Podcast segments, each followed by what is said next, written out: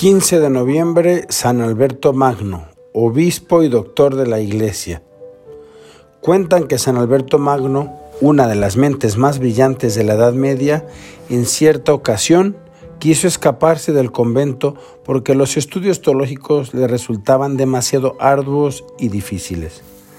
La Virgen María, por quien nutría una gran devoción, vino en su auxilio diciéndole, Alberto, ¿por qué en vez de huir no me rezas a mí, que soy causa de la sabiduría?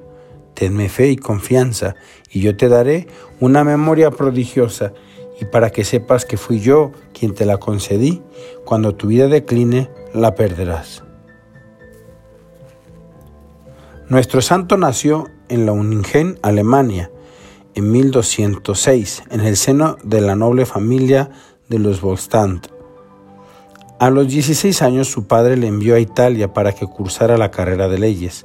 Comenzó en Bolonia, más tarde se trasladó a Venecia y terminó en Padua, donde conoció al beato Jordán de Sajonia, superior general de los dominicos. La predicación y las cualidades de este beato impactaron tan profundamente a Alberto que en 1224 decidió abandonar su exitosa carrera para vestir el hábito de la orden de los predicadores. La Virgen María cumplió su promesa y en 1228 San Alberto comenzó en Colonia su largo magisterio como profesor. Enseñó en las grandes universidades de Hilsheim, Friburgo, Ratisbona, Estrasburgo y Sorbona, donde tuvo como alumno a Santo Tomás de Aquino. Antes que teólogo y maestro fue hombre de profunda humildad, fiel, observante y mortificado, un hombre de oración, un hombre de Dios. Puso sus cualidades intelectuales al servicio de la Iglesia y de su orden. Descubrió en la filosofía aristotélica un instrumento útil para ordenar y estudiar la teología.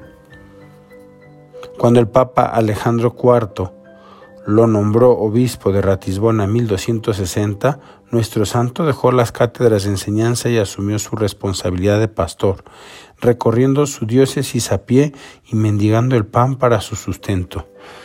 Dos años más tarde el Papa Urbano IV aceptó su renuncia como obispo y tras dejar bien organizada la diócesis, regresó al convento y a su ministerio de docencia en Colonia, en 1278, en el momento más inesperado, se le cumplió la promesa que le había hecho la Virgen.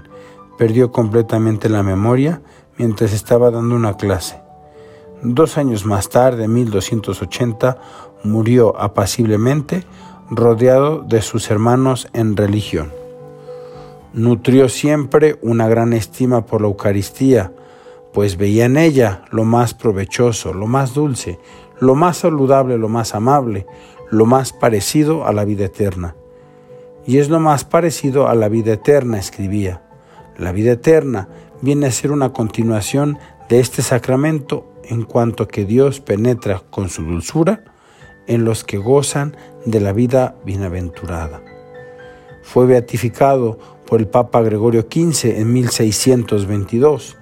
En 1872 y en 1927 los obispos alemanos pidieron a la Santa Sede su canonización, pero sin éxito.